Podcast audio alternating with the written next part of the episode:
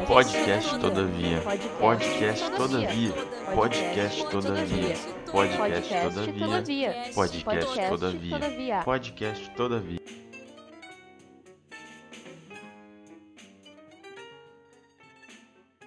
Bem-vindos! Eu sou Isadora Hoff. Eu sou Leandro Santos. E eu sou a Luísa Moscato. E esse é o podcast Todavia. Esse é um projeto da extensão da Universidade Federal de Santa Maria, idealizado pelo professor Eduardo Vicentini, que tem como objetivo principal divulgar a produção científica na área de filosofia e humanidades. No episódio de hoje, a professora Michele Seixas, doutora em filosofia pela Universidade Federal do Rio Grande do Sul, falará sobre a filósofa francesa Émile de Châtelet. Antes de mais nada, eu queria dizer que é uma grande honra para toda a equipe ter conosco uma das melhores professoras do departamento de filosofia da FSM e te agradecer, né, Michele, por aceitar o convite para ser nossa primeira entrevistada desse projeto Supimpa, né? Eu fico muito feliz. Eu é que tenho que agradecer a vocês, Isadora, Leandro, Luísa e Eduardo, né, que está conduzindo todo esse, esse trabalho. Fico muito feliz e me sinto muito, muito honrada de ter sido convidada. Muito obrigado mais uma vez. E para dar início, gostaria de perguntar se você tivesse que escolher algum aspecto da biografia da Emily de Châtelet, qual você consideraria mais surpreendente? Uh, bom, é difícil escolher um aspecto, né? Mas talvez, assim, o mais surpreendente seja o fato de que essa mulher da corte, essa jovem mulher da corte, que estava, digamos assim, com a vida estabelecida uh, na Paris do início do século XVIII, ela era uma mulher da nobreza, tinha se casado com um nobre, já tinha três filhos, tinha acabado de dar à luz ao seu terceiro filho e, portanto, já tinha, por assim dizer, cumprido com aquilo que se esperava de uma mulher nobre. Ela tenha abrido mão, assim, dessa vida de óperas e, e encontros e jogos e, uh, e, e alegrias, assim, uh, para se dedicar ao estudo. E foi isso que ela fez, assim, contra tudo e contra todos. Com 26 anos, em 1633, a Emily de Châtelet uh, decide que ela vai estudar e que ela e o que ela decide estudar é matemática. Talvez um pouco impactada, assim, pelo uh, pela, pela figura do Maupertuis, que foi o primeiro tutor dela, o primeiro grande tutor dela, uh, que era um, um matemático, um, uma espécie de superstar assim da, uh, da, da corte, mas talvez impactada um pouco pela figura dele, uh, ela tenha decidido começar a estudar matemática sob a sua tutela, e, e isso mudou tudo na vida dela, porque a partir dali ela começa né, a voltar seus interesses para matemática, para matemática mais abstrata, né, álgebra, geometria, álgebra e depois álgebra e, e para física, eh, para filosofia, para aquilo que é conhecido hoje como filosofia natural e metafísica e assim ela ela adentrou na, no estudo de corpo e alma e a gente tem essa obra que é concentrada em poucos anos, são, não chega a 15 anos de vida dela dedicada aos estudos, e a gente tem essa obra ainda a ser descoberta e muito. Uh, e que toca em muitas, todas as questões importantes da época e que ainda precisa ser bastante estudada. Então, acho que essa é o aspecto mais surpreendente, assim, que como pode essa mulher ter decidido estudar Sim, ouvindo tu falar é muito inspirador ver essa potência que ela enxergou nos estudos em meio a uma época, né, século XVIII, em que a mulher era vista só para estar tá dentro de casa, para cuidar da casa, dos filhos, do marido. Então, a gente sabe que há relatos da influência das mulheres ao longo de toda a história da filosofia, mas também a gente sabe como essa cultura reduz as, as filósofas a simples figurantes, né? Como é o caso de dizer que a Emily era apenas uma musa ou até mesmo amante do Voltaire.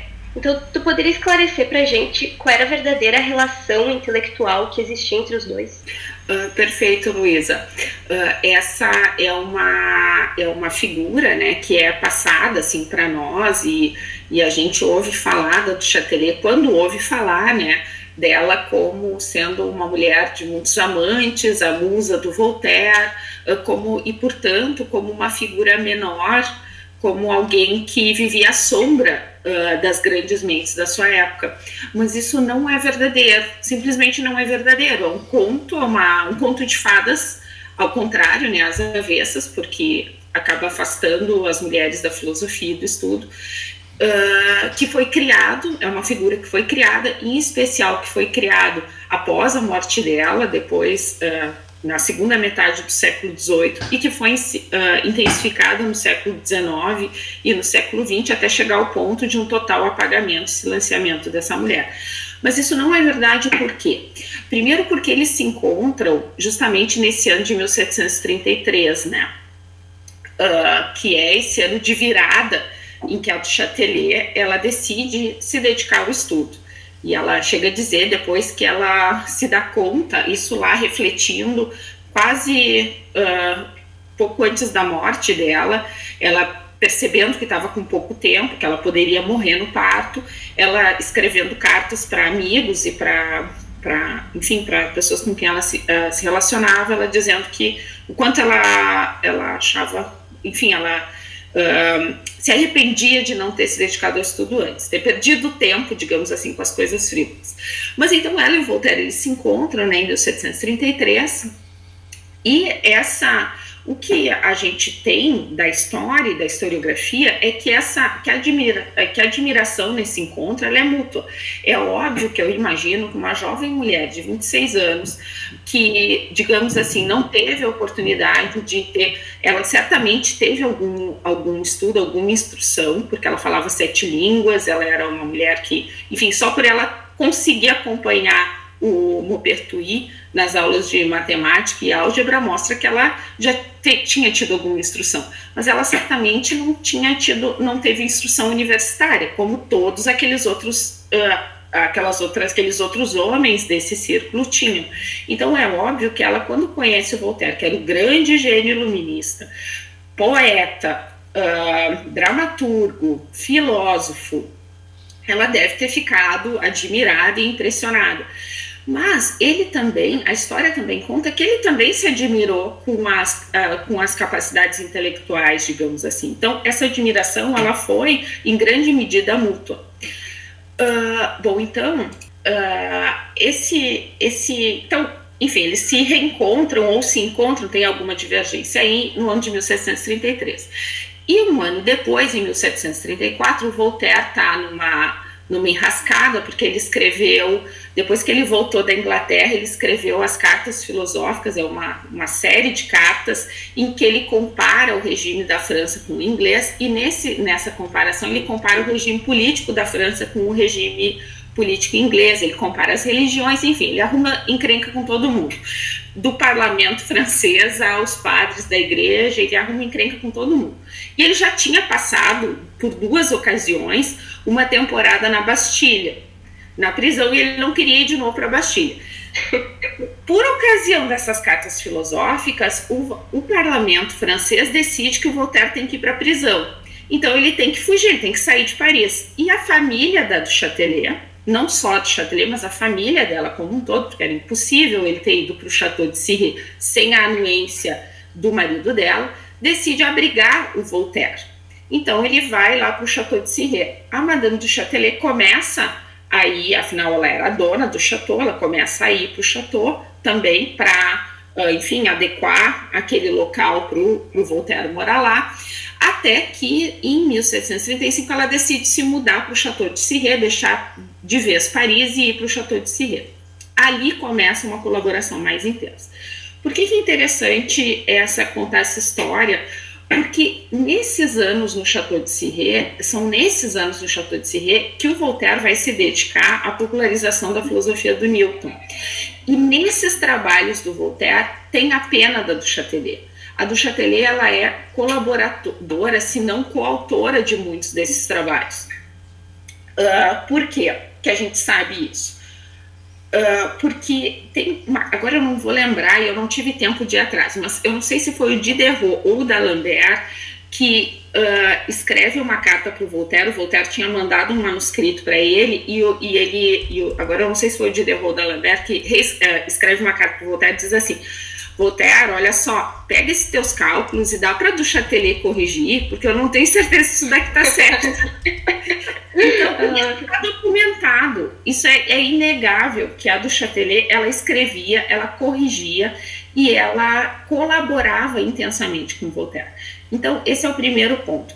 Ela passar para a história como uh, a amante ou a, uma figura que está na sombra do Voltaire é cruel e é violento e é falso, certo? Que é, é, é, é falso, é simplesmente falso, porque está documentado que ela colaborava com Voltaire, que eles conduziam experimentos juntos, que esse, essa, uh, uh, essa uh, a filosofia, uh, toda, toda, todo o aparato científico que foi montado no, no Chateau de Cirré por influência, obviamente, do Voltaire, que tinha encontrado newtonianos quando estava em Leiden, no exílio, porque ele, seguidamente, tinha que se exilar, né? ele, ele arrumava confusão e tinha que fugir de Paris.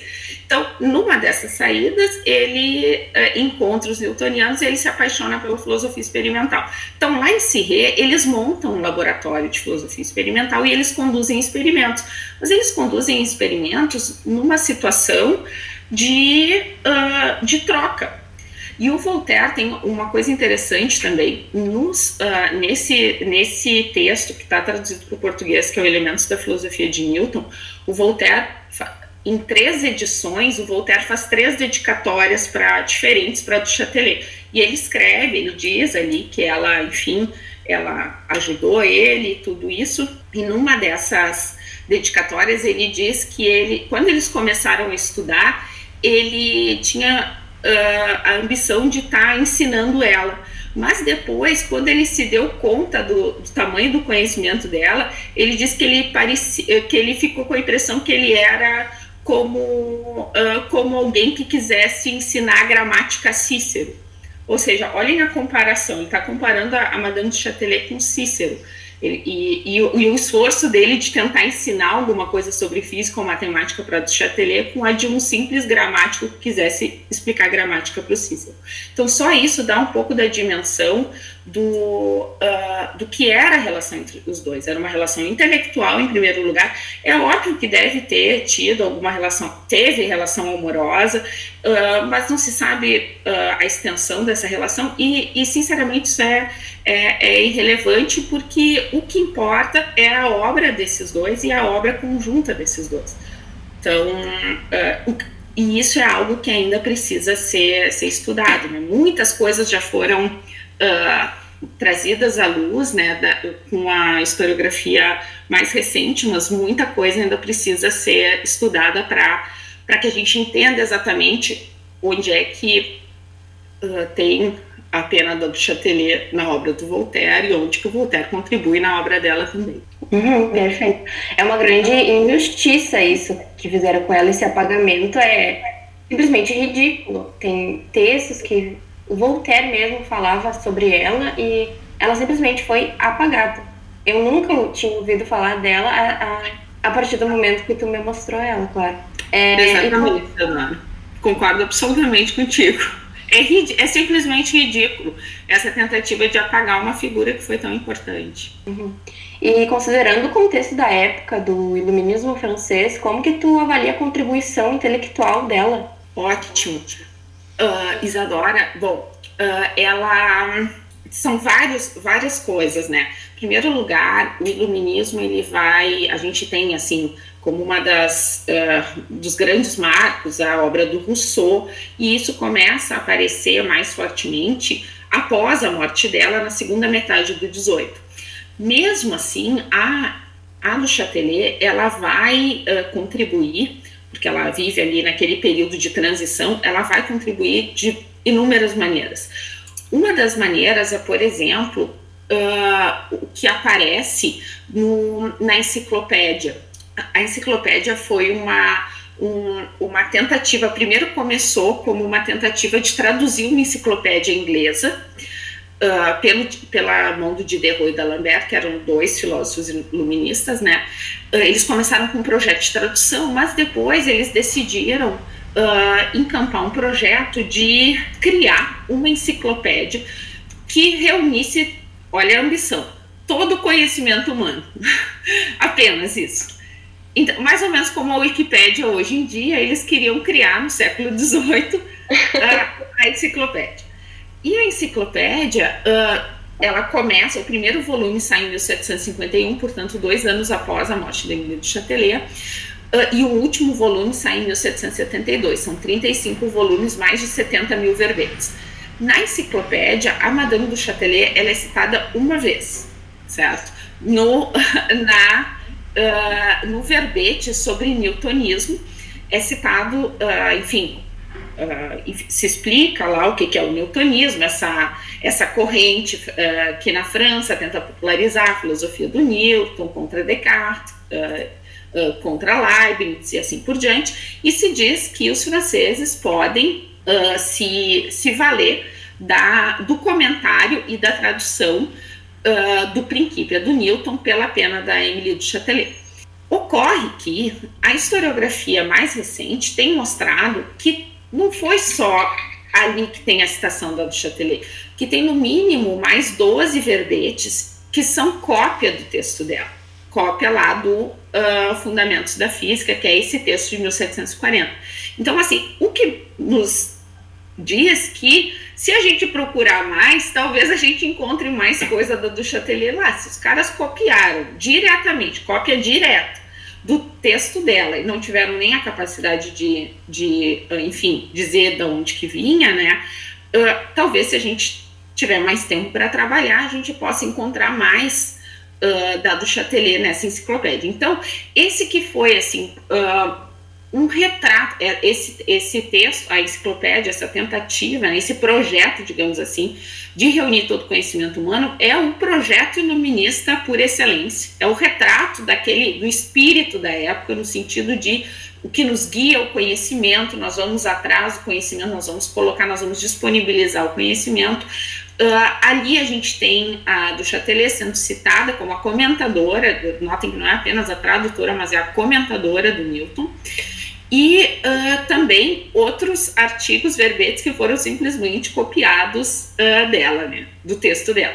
Então, esse é um ponto que ela contribuiu. Outro ponto é o seguinte: a Duchatelet uh, foi, ela viveu pouco tempo para. Talvez se ela tivesse vive, tido a oportunidade de viver mais tempo, a obra dela te, tenha sido tivesse sido mais difícil de apagar a obra dela, né? Mas o pouco tempo que ela viveu, ela teve uh, algumas alegrias intelectuais, por assim dizer. E uma delas foi ter sido eleita para a Academia das Ciências de Bolonha, em 1746. Uh, Bolonha era uma, uh, digamos assim, um reduto que aceitava mulheres, tanto que a Laura Bassi vai ser uma professora da universidade e ela uh, e ela vai utilizar o texto da Emily de Châtelet como o texto Fundamentos da Física vai ser utilizado como livro-texto das aulas da Laura Bassi. Então, lá na Itália, as coisas eram um pouco diferentes de como aconteceu na França, né? Na França, a Emily nunca foi aceita pela Academia Real de Ciências, ela sequer podia participar das reuniões, ela só podia participar das reuniões públicas, que eram duas anuais, então ela tinha que, uh, para para discutir com os seus uh, com os seus colegas, digamos assim, ela tinha que buscar outros meios. Por exemplo, lá no Chateau de Cirré, que ela criou um ambiente uh, próprio para o estudo. Então, ela, então, os livros dela foram traduzidos para o alemão, foram traduzidos para o italiano, e ela influenciou, inclusive, não só outros homens, mas inclusive outras mulheres a uh, estudar física, a estudar uh, os fundamentos da física e a utilizar a sua obra nas, uh, nas suas aulas. Né?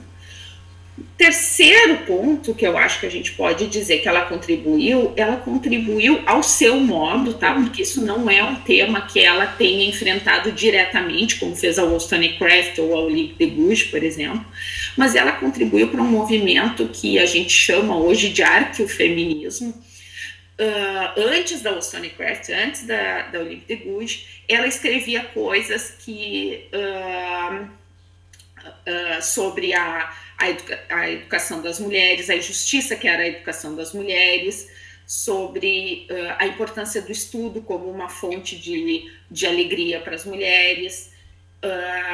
ela escrevia também que ela, uma coisa legal que ela engraçada que ela escreve uh, numa carta para o rei da Prússia, ela diz uma coisa assim: ah, uh, talvez existam metafísicos e filósofos que tenham um conhecimento maior que o meu, mas eu ainda não os encontrei.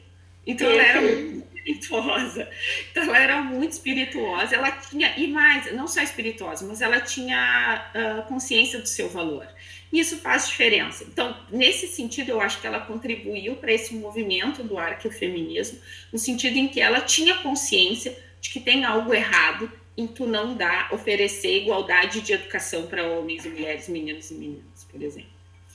Nos últimos tempos, a gente vem tendo uma, uma, uma tentativa de reconstrução mais do que válida, não do pensamento feminino dentro da filosofia, como que é essa tentativa de reconstrução do pensamento da Chatelet? Quais os desafios que a gente tem nisso?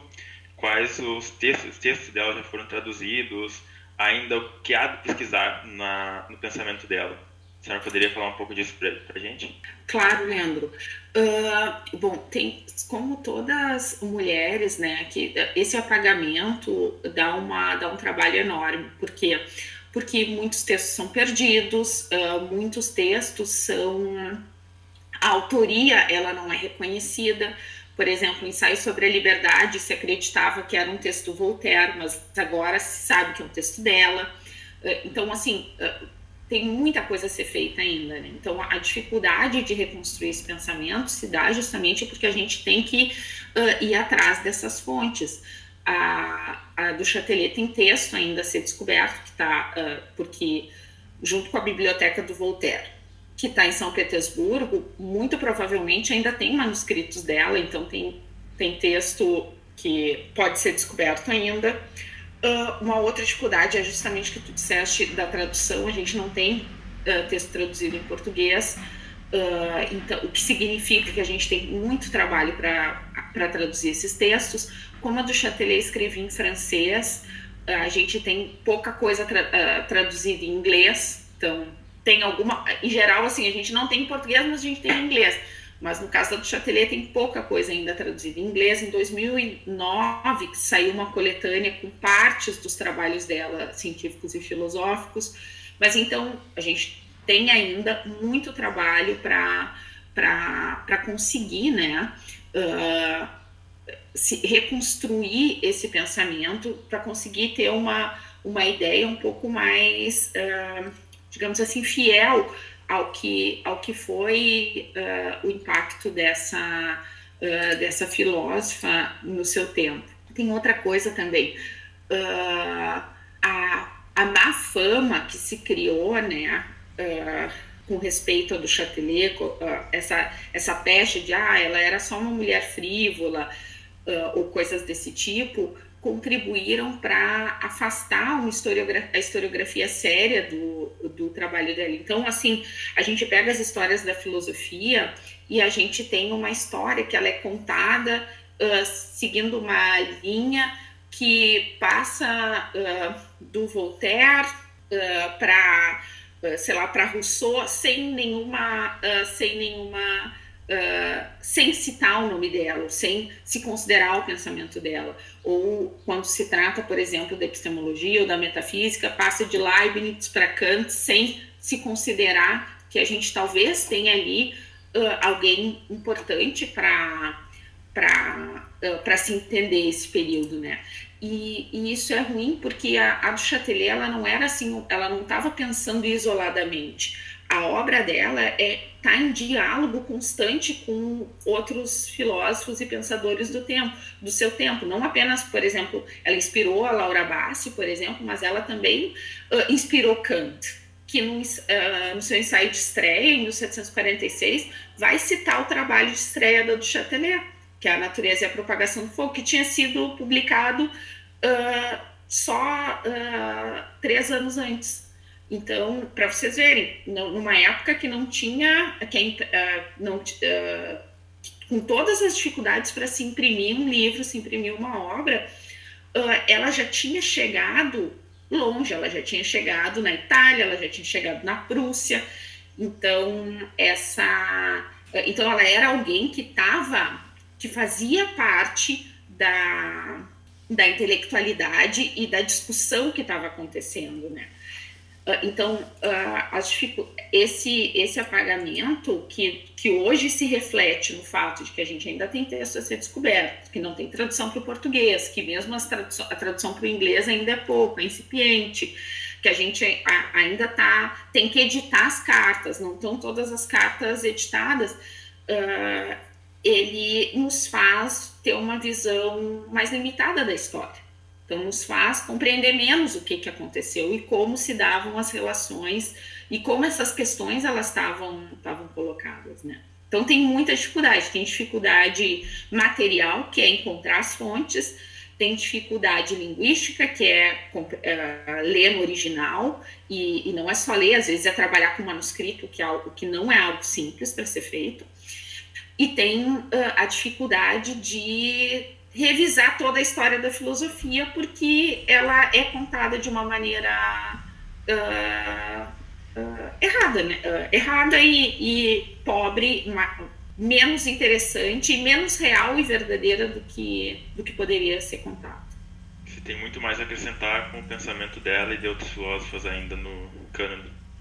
Com certeza, com certeza. Tem muita. E talvez não necessariamente que ah, a gente vai, vai, vai ter uma, sei lá, vai se descobrir uma, uma ideia revolucionária, mas vai se contar a história uh, de uma maneira uh, mais fiel e vai uh, se compreender melhor como, como, como a história das ideias se, como as ideias se, se relacionavam. Né? Então, se a gente conseguir isso, já está ótimo. Eu Professora... não sei se. Oi, oi, Luiz. Oi, pode falar, pode falar. Uh, não, eu só ia dizer que uh, lá no Chateau de Cirré, né, que foi esse, uh, esse lugar que a, que a do Châtelet e o Voltaire viveram por, por uma década e, e transformaram um local de, de intensa atividade filosófica e científica, ele era em 1735 teve uh, aquele um matemático uh, italiano, se não me engano, de Veneza, o Algarotti, foi visitar o Chateau de Cirré porque era, era um pouco assim. Uh, bom, todos, todas as pessoas que estavam tratando desses temas, elas passavam por Cirré. O, o Samuel Koenig passou lá, Uh, o Algarotti, que é esse outro matemático, passou, o, os irmãos Bernoulli também passaram, então uma série de pessoas que estavam trabalhando com matemática, com ciência natural, com filosofia natural, desculpa, com física, passavam lá para fazer essas trocas e para uh, trabalhar uh, junto com Voltaire e com Châtelet. E o Algarotti, ele, ele contribuiu, digamos assim, negativamente para a visão que a do Châtelet tem, porque ele escreve dois anos depois um texto que se chama Newtonismo para as Damas, para as Damas, em que ele uh, se ele acha que ele está fazendo, eu acredito que a intenção dele era boa, ele acha que ele está fazendo um elogio a do Châtelet, mas na verdade ele tá, ele, ele escreve nesse texto Uh, ele escreve nesse texto de uma maneira um pouco elogiosa, porque ele tenta, digamos assim, mostrar um Newton de uma maneira diluída, como se uma mulher, uma dama, não pudesse compreender uh, a matemática abstrata, a álgebra que está por trás, uh, a geometria que está por trás das, uh, dos avanços de Newton. Então, às vezes, mesmo com a melhor das intenções, como por exemplo a do Algarotti, desse matemático, sendo uma. Uh, contribuindo negativamente para a visão que se tem da, da Madame de Châtelet, porque justamente ela era o contrário disso, ela sabia Uh, ela, quando vai fazer o comentário lá do, do Princípio do Newton, quando vai fazer a tradução, ela melhora o Princípio, ela, ela traduz cálculo, os cálculos do Princípio para a matemática mais avançada da época. Então, justamente, tudo que ela não precisava era um newtonismo para as damas. Porque Exatamente. isso contribui para a visão de que, ah, é, não, vamos, vamos explicar aqui tudo bem explicadinho, porque as mulheres elas não, não entendem, não adianta a gente querer entender o pensamento abstrato. Isso é, é muito triste. Então, isso, só para dizer que isso contribui para uh, embaralhar um pouco essas dificuldades que a gente tem na reconstrução do, do pensamento da Emily, né? Porque a gente tem até aquelas pessoas que talvez estivessem querendo ajudar, elas estão atrapalhando. Então, a gente tem muito trabalho para fazer essas boas intenções desses homens, ai, ai, me dói. Mas agora, uh, direcionando, prof, para a área mais da filosofia do conhecimento, quais são as questões tipicamente epistemológicas que a gente pode encontrar na obra da Emily? Uh, certo, Luísa.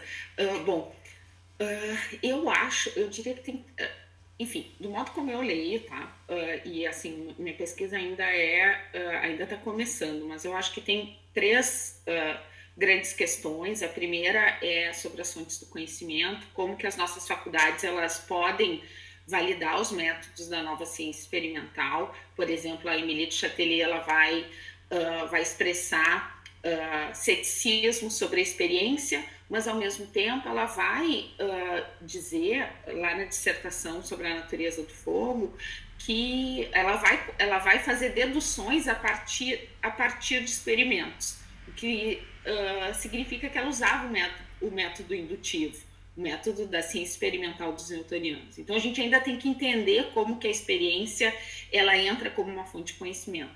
Do mesmo modo, ela também vai expressar desconfiança na imaginação, ela vai dizer lá na, no Fundamentos da Física que a gente tem que desconfiar da imaginação, mas a gente tem que confiar na evidência, que é dada pela experiência, pelos experimentos. Então, aqui a gente tem duas faculdades de conhecimento, né, percepção ou experiência e imaginação, e a gente tem que entender a dinâmica dessas duas faculdades.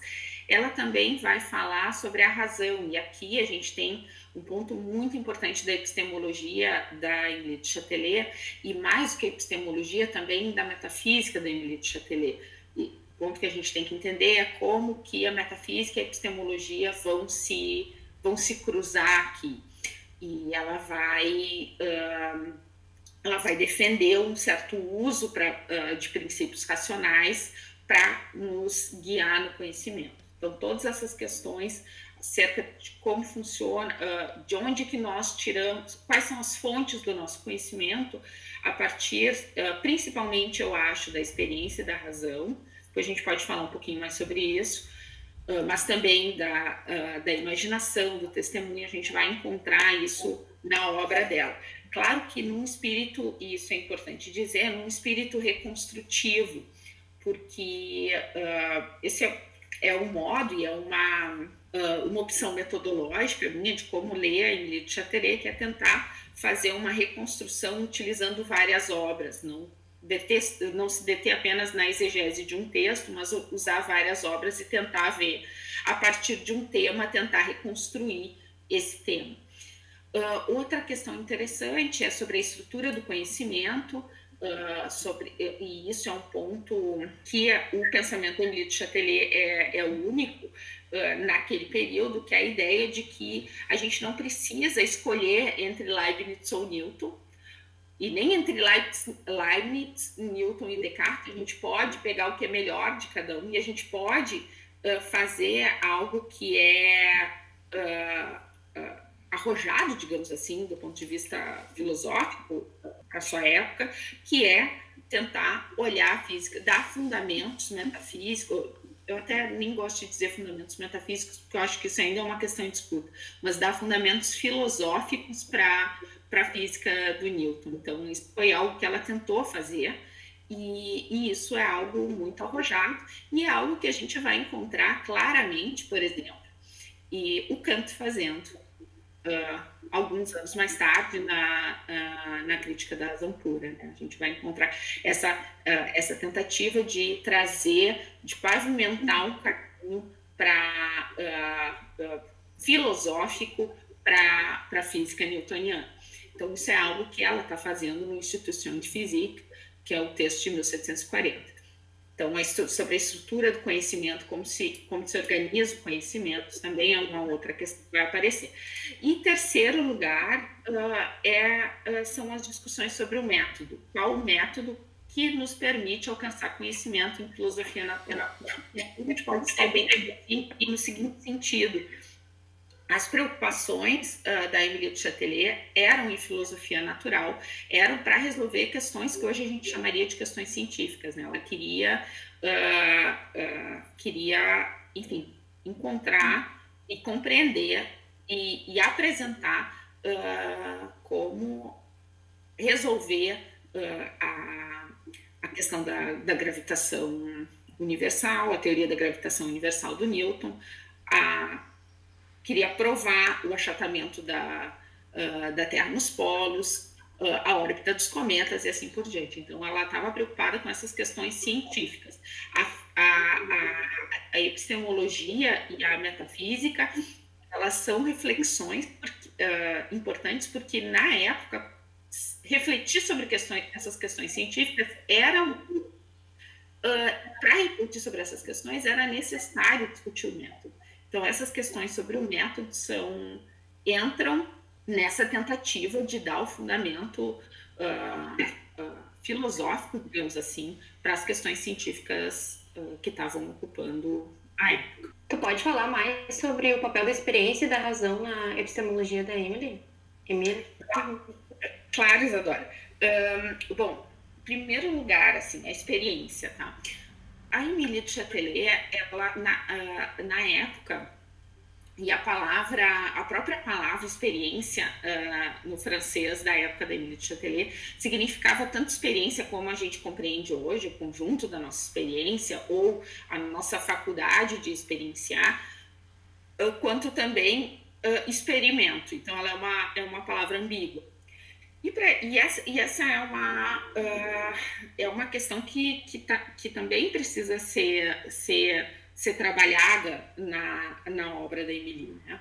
Mas se a gente tomar, então, a experiência, o papel da experiência como sendo o papel dado pela filosofia experimental, ou seja, para aquela para aquele tipo de filosofia que tenta introduzir os experimentos como um método também para se alcançar conhecimento, Uh, interessante da obra de Emily é que ela dá uh, argumentos tanto para dizer que a experiência por si só ela não nos dá conhecimento, quanto para dizer que a experiência por si só nos dá conhecimento. Por que, que eu digo isso? Eu tenho uma posição acerca dessa controvérsia, eu acho que dá para encaixar. Mas por que, que eu estou dizendo isso? Se a gente pega, por exemplo, aquela primeira obra dela, a dissertação sobre a natureza do fogo, lá ela vai.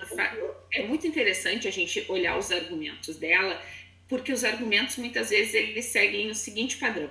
Ela começa a, dar, a mostrar experimentos. Olha, eu fiz experimentos com uh, pirilampos, e daí acontece que eu mergulho eles na água e eles continuam luminosos, mas eles não, uh, eles não uh, como é que é? Ali é, é sobre se o fogo tem sempre a propriedade de ter calor e luz. Então ela diz, olha, tem seres que têm luz, mas não têm calor.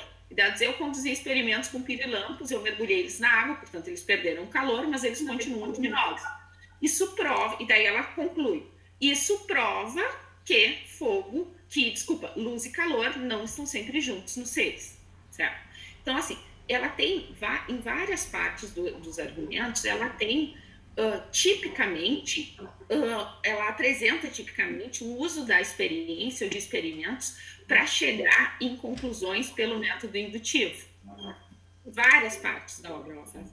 mas em outras partes ela apresenta um ceticismo sobre o experimento. Ela diz assim: olha, uh, tal químico fez, fez um experimento com metais Uh, e chegou nessa conclusão. Contudo, ele, essa conclusão ela não pode ser chegada assim, porque o experimento ele não é conclusivo, não foi conclusivo. E ela diz a gente tem que ter cuidado quando conclui a partir dos experimentos, porque uh, pode ser que tenha alguma coisa acontecendo ali que a gente não, te, uh, não tenha tido suficiente condição suficiente de captar e isso tenha nos, nos levado a uma conclusão errada. Então, uh, ao mesmo tempo que ela, em algumas partes da obra, ela parece claramente utilizar o método indutivo para concluir a partir dos experimentos e, portanto, ela parece dizer que a gente tem uh, pode atingir conhecimento por essa via. Por outro, por, por outro lado, ela apresenta alguns argumentos para que a gente tenha seja cético quanto ao uso dos experimentos para chegar em conhecimento. Tem um caso uh, que a Emilie de Chatelet ela vai dizer que experimentos nos levam ao conhecimento isso sem, sem, sem uh, sombra de dúvida, que é quando experimentos são usados para contrapor hipóteses de um, argumentos por redução ao, ao, absurdo.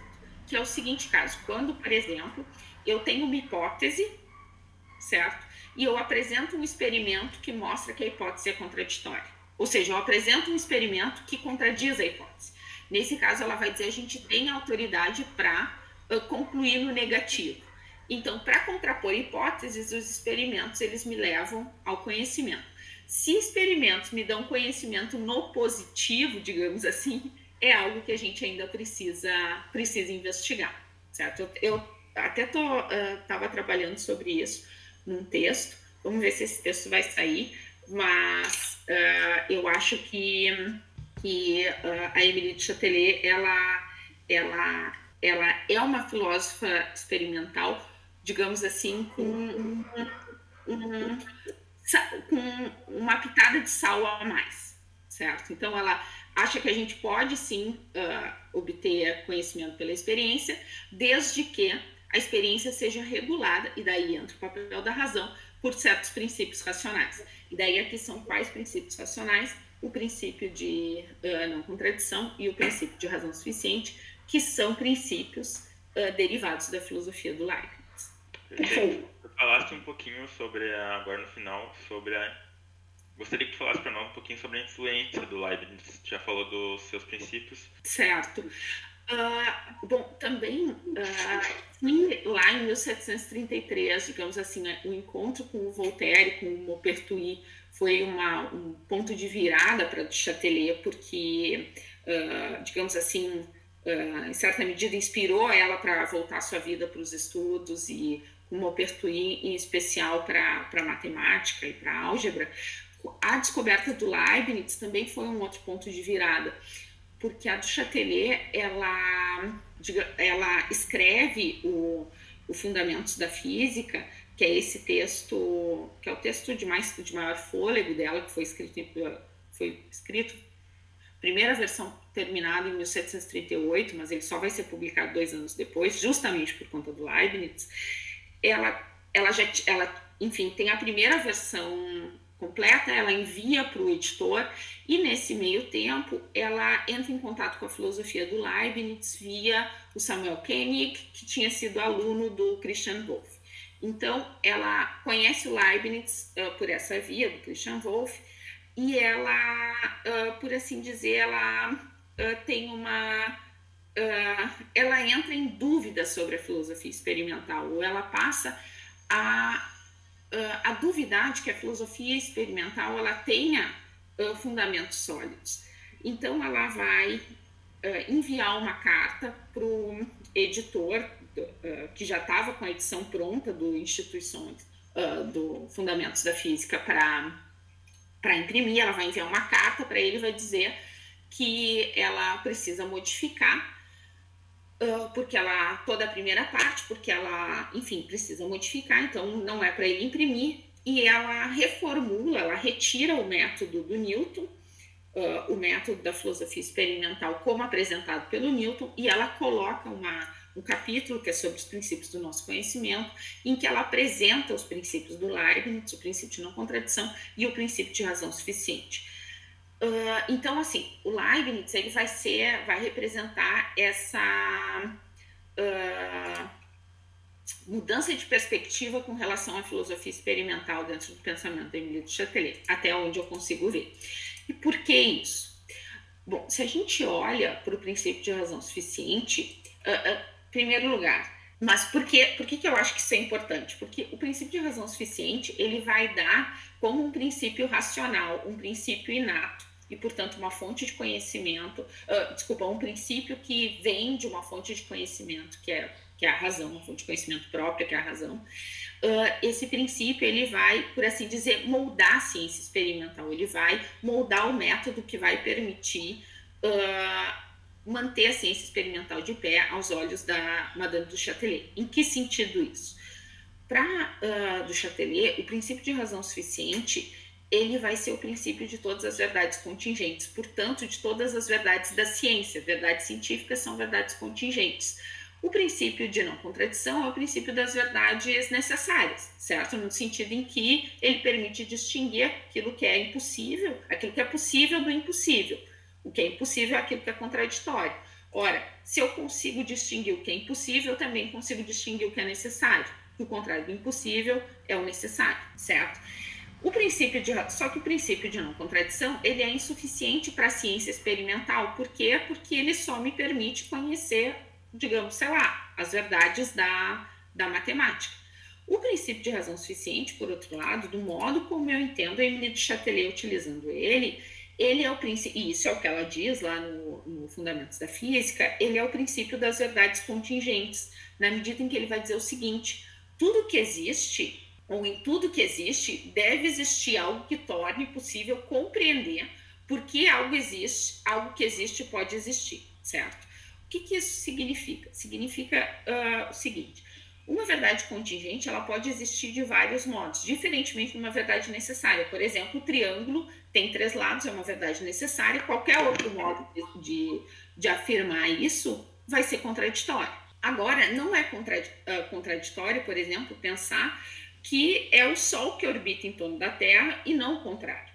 Portanto, se eu quero sustentar que é a Terra que orbita em torno, em torno do Sol, eu preciso considerar que tem uma razão que torna possível que o mundo seja desse e não de outro modo, certo? É aí que entra o princípio de razão suficiente. Ele vai dizer uh, justamente: olha, tem uma razão, agora vocês vão lá fazer ciência e descubram qual é essa razão. Agora tem uma razão, certo? Então, ele diz uh, o princípio de razão suficiente do Leibniz, ele coloca um princípio para orientar a filosofia experimental. Na medida em que ele diz o mundo é inteligível, tem uma razão que explica por que, que uma verdade contingente ela é como é, façam ciência e descubram qual é essa razão, certo? Uh, outra coisa importante é que a do ela vai escrever, ela vai sempre se referir ao Leibniz de uma maneira muito respeitosa diferentemente do Voltaire, né? Se a gente pega o Cândido do Voltaire, a gente tem o Leibniz, a filosofia do Leibniz uh, e a ideia do melhor dos mundos possíveis é motivo de chacota e de, para não dizer coisa pior. Uh, isso é mais uma prova, eu acho, de que o pensamento da Emily de Châtelet era independente do pensamento de Voltaire. Ela tinha uma visão extremamente positiva do Leibniz, e de como a filosofia do Leibniz poderia contribuir para a filosofia experimental, diferentemente do Voltaire, que, por ser um newtoniano fiel, aceitava toda a filosofia de Newton, inclusive seu método, sem uh, sequer uh, questionar e olhar criticamente para a filosofia do Leibniz. Então, uh, a relação de Emily Chatelet com Leibniz, ela é, ela é única, digamos assim, entre os filósofos experimentais uh, sobre a relação. Sim, sim, talvez vale a pena dizer também o seguinte, que uh, tem uh, um historiador da filosofia que se dedicou bastante sobre a obra do Châtelet, que é o Andrew Yannick, Yannick, da Duke University, que ele diz o seguinte, que talvez a Emily de Châtelet seja a pessoa responsável por introduzir o Leibniz na França certo? E isso é algo muito interessante porque, uh, de fato, a França da época ela era dominada pelo pensamento cartesiano e essa influência do Leibniz ela, ela é pouco compreendida. E essa, uh, porque, por exemplo, se a gente pega o Kant, ele vai dizer ao ah, grande Leibniz e coisas do tipo. Pô, mas na França parece, se a gente pega uh, alguns autores anteriores, eles nem davam tanta importância assim para o Leibniz. Então, de onde que vem esse grande Leibniz? Bom, talvez venha justamente porque a Emily de Châtelet ela foi a primeira filósofa a dar uh, a importância uh, devida ao pensamento desse autor. Né? Prof, enquanto tu fala, eu chego a me arrepiar com a potência científica dessa mulher. E como tu trouxe uh, em outros recortes da tua fala, a forma como o legado intelectual dela é apagado, ao ponto uhum. de não terem a vergonha de não reconhecer a autoria dela em algum dos escritos que ela faz. Então, tu poderia comentar um pouquinho mais como um pensamento tão relevante acaba sendo esquecido? Uh, obrigada, Luísa, pela pergunta. É, é muito difícil, né? Uh, enfim, ter uma resposta para a tua pergunta. E, e, a única resposta que eu consigo enxergar é que ele só pode ter sido esquecido por questões alheias à, à obra. Porque por nenhum critério uh, interno à obra dela, ela poderia ter sido esquecida, porque ela não foi alguém que escreveu sozinha, não, ela escrevia numa comunidade de filósofos e cientistas. Ela não foi alguém que não uh, que não influenciou o pensamento de outras pessoas, ao contrário, como a gente tem essa hipótese, ela influenciou, ela introduz o Leibniz na França, e isso é interessante porque até o Wolff escreve para ela para agradecer ela por ter citado por ter citado Leibniz o grande, o célebre Wolff. Christian Wolff era outro, uh, era uma pessoa respeitada uh, na, uh, na época.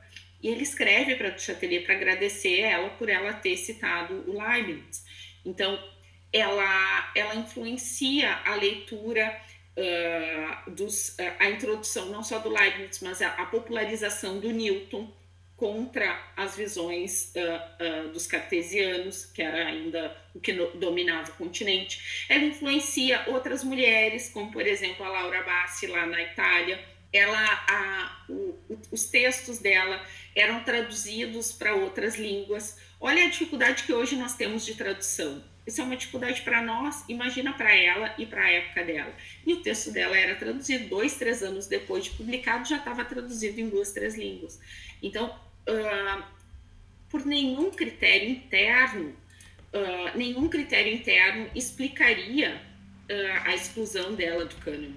Só critérios externos mesmo, questões relativas à misoginia, que, que vão desde ter, ter medo de dar voz a uma, a uma mulher, ter insegurança de dar voz a uma mulher, uh, ter medo de, de compartilhar os espaços de conhecimento com uma mulher. E isso é, é muito triste, né? Porque, porque a gente vê que esse tipo de coisa continua e se perpetua. E também é muito triste também por uma uh, pela seguinte razão. Uh, na época dela, ela não foi excluída. Ela foi excluída depois, né? é para nós que essa exclusão que essa exclusão aparece. Foi no século XIX que esse apagamento começa. Foi no, e, e, e, no século XX é de tal modo uh, difundido esse apagamento que se a gente pega qualquer história da filosofia a gente não, não vê o nome dela né? Não só ela mas muitas outras mulheres isso vai acontecer é o mesmo padrão. Então então isso só pode ser do meu ponto de vista isso só pode ser explicado por questões externas à obra dela, não internas, porque ela tem todas as credenciais para ser considerada uh, uma filósofa do cânone, uh, alguém que relevante, que contribuiu para a filosofia, para a ciência, para o desenvolvimento do pensamento e assim por diante. Ainda bem que a gente tem tu e outras filósofas que divulgam esse trabalho dela agora, né? Muito muito importante isso. É, e para encerrar, a gente gostaria de fazer duas perguntas mais sobre a tua relação com a filosofia. A primeira é: o que, que te levou a fazer a filosofia? Olha, Isadora, essas perguntas são bem, bem difíceis. Uh, mas, bom, na filosofia eu entrei por acaso, mas eu não acho que eu fiquei por acaso, digamos assim eu uh, bom eu tinha lido o mundo de Sofia eu adorava ler né óbvio é muito difícil alguém que entre na filosofia que não tenha lido que não que não, que não goste de ler né é quase que condição para a pessoa entrar no, no curso de filosofia. Uh, mas eu tinha lido o mundo de Sofia sei lá quando eu tinha uns 15 anos eu tinha adorado e tudo. E eu uh, mas na verdade, eu comecei a fazer um curso de jornalismo, mas eu não, eu não sei, eu não me, uh, eu não sei se foram os meus colegas, uh, eu não sei se foi o ambiente, eu não sei. Eu sei que eu não me achei no curso de, no curso de radialismo e daí eu pensei, não, então eu vou eu vou ficar seis meses, eu vou trancar o curso, eu vou pensar o que eu vou fazer. Daí eu comecei a pensar, né, o que, que eu posso fazer? Ah, de repente eu vou fazer uma licenciatura, porque eu queria ser professora também, eu queria ser jogadora de vôlei, eu queria ser radialista, eu queria ser professora, tá? Então, o que, que eu posso ser de professora? Ah, talvez eu fui meio que por exclusão e deu, ah, filosofia, eu acho que é bem legal filosofia, eu gosto, eu já li muito Sofia, afinal, né? Então eu vou, eu acho que eu vou gostar. E daí o que, que aconteceu? Uh, lá na URGS eu tive, antes disso, né? Na, no meu ensino médio, eu fiz o ensino médio técnico, eu fiz uh, processamento de dados e a gente tinha aula de lógica em processamento de dados. Eu aprendia Pascal, COBOL, todas essas coisas que não se usa mais, mas lógica, muita lógica. E daí, no meu, primeiro dia de aula na filosofia, eu, eu topo com a professora Silvia Altman, dando aula de lógica. E daí eu adorei, eu simplesmente pensei, é aqui que eu vou ficar e ninguém me tira daqui, porque junta tudo, junta a lógica, junta a leitura, a, as pessoas são muito legais, eu adorar, adorei as pessoas que eu encontrei lá, os meus colegas, as minhas colegas. Uh, enfim, tive a sorte também de ter tido esse encontro com a professora Silvia, que, foi, que é uma pessoa muito inspiradora para mim, foi minha orientadora no mestrado, no doutorado depois também. Uh, e enfim, e daí, e daí eu fui ficando e, e fiquei. Então o que Nossa. me levou foi um monte de, de acasos que, que me levaram e que agora eu não consigo me imaginar fazendo outra coisa a não ser isso. Eu acho maravilhoso isso que a maioria das pessoas que a gente conhece no curso não, te, não estavam ali como primeira opção a filosofia. Sim. Mas muitas se mantiveram, inclusive eu fui uma dessas pessoas que simplesmente se apaixonou pelo curso e não quer mais, sabe? É, é maravilhoso essa, essa descoberta, assim. E ainda bem isso que tu é... ficou, prof. Ai, querida.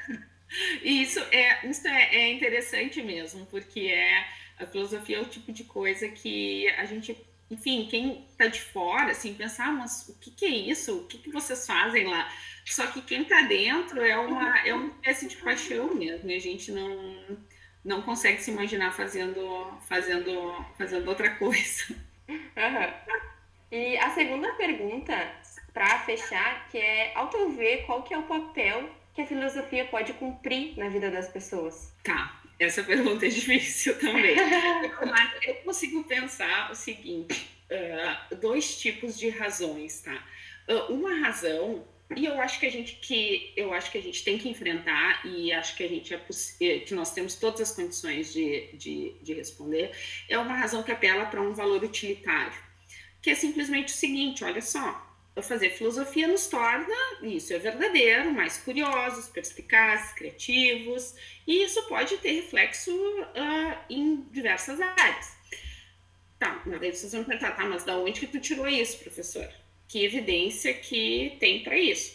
Bom, uh, a gente pode pensar, uh, por exemplo, em alguns cursos, como que investe em alguns cursos em algumas universidades de tecnologia de ponta, como o MIT, uh, que investe em uma formação de humanidades para os seus engenheiros, médicos, cientistas, uh, matemáticos, investe em uma formação de qualidade em humanidades uh, investe, mantém ao lado dessas disciplinas de engenharia, de computação, de matemática abstrata, também uma formação em humanidades. E qual que é a justificativa para que essas universidades de ponta invistam numa formação uh, em humanidades? Bom, a justificativa é que uh, isso dá lucro, porque torna esses profissionais melhores profissionais, certo? Torna esses profissionais não só mais empáticos, digamos assim, mas também com um espírito crítico, com habilidades uh, que vê nas humanidades um modo, um meio para se uh, trabalhar uh, habilidades que só uma formação ampla pode dar, certo? Então, esse é um primeiro tipo de resposta que eu acho que dá para dar. Um outro tipo de resposta é dizer o seguinte: olha, uh, uh, uma sociedade que escuta a verdade, democracia, justiça, o que, que é o amor, uh, e essas questões, esses problemas típicos da filosofia, ela é uma sociedade melhor, porque ela é uma sociedade que, que valoriza uma capacidade que que nos, por assim dizer, nos dá um anticorpo contra uh, que a gente caia muito facilmente em discursos populistas, em fórmulas fáceis, em uh, mitos e mitologias de salvação de qualquer ordem, seja ela religiosa ou política. Né? Então, então, a gente tem uma sociedade melhor quando a gente para, quando a gente para para pensar, ou a gente se dedica para pensar em algum momento das nossas vidas sobre o que é democracia, o que é justiça, ou sei lá, sobre o que é o amor e coisas desse tipo, a gente vai ter uma sociedade melhor. Que a gente está exigindo que as pessoas deem razão para as suas crenças e para uh, para aquilo que e elas desenvolvem essa habilidade que qualquer estudante de filosofia no primeiro semestre é exigido, que é tu quer sustentar uma tese, legal, mas qual é a razão para sustentar essa tese? Na esteira dessa resposta, eu acho que a gente ainda pode dizer o seguinte: para além de qualquer valor utilitário que tenha, seja lá porque a filosofia nos torna, nos vai dar habilidades para ser melhor engenheiro, melhores engenheiros e ganhar muito dinheiro, seja porque a filosofia vai tornar a nossa sociedade melhor, que vai garantir a sobrevivência da democracia a gente pode, uh, daí fazendo uma referência novamente a Emily de Chatelet, a gente pode dizer o seguinte, que conhecimento ele tem valor por si mesmo. O conhecimento é um modo de atingir a felicidade. E ele é um modo uh, fácil, inclusive, de atingir a felicidade, porque ele é um tipo de caminho para a felicidade que, uh, que não depende dos outros Outros caminhos para a felicidade, por exemplo, o amor, dependem de outras pessoas. Mas o não, certo? Então, a prática atenta, uh, o estudo, uh, são um caminho para a felicidade, portanto, são algo que tem, uh, que tem valor em si. Então, eu acho que, olha, essa pergunta é muito difícil, mas eu acho que a gente pode dar, no mínimo, e é isso que eu vislumbro, esse esses dois tipos de resposta a essa, a essa pergunta. Não teria resposta melhor que essa que tu deu. Muito, Exatamente. muito, muito boa. Perfeito. Muito boa. Não tem nem palavras para dizer. Assim, é inspirador. Me arrepiou aqui. Jesus. Ai, querido, eu fico feliz. Então, é isso. Acho que é isso, professora. Agradecer novamente pela tua é, disponibilidade em vir conversar com a gente, falar sobre a Emily de Châtelet, essa incrível filósofa que foi simplesmente apagada e agora a gente está redescobrindo ela. É muito importante isso. Muito obrigada. Eu que agradeço. Eu que agradeço, agradeço muito o convite. Acho que esse, uh, esse projeto de extensão do, do professor Eduardo é essencial. Parabéns para vocês que encararam esse desafio e longa vida ao Todavia, porque é um projeto necessário. Assim, a gente precisa conversar com a sociedade, a gente precisa uh, entrar no debate público, a gente precisa mostrar o que a gente faz na universidade. E parabéns para vocês. E muito obrigada.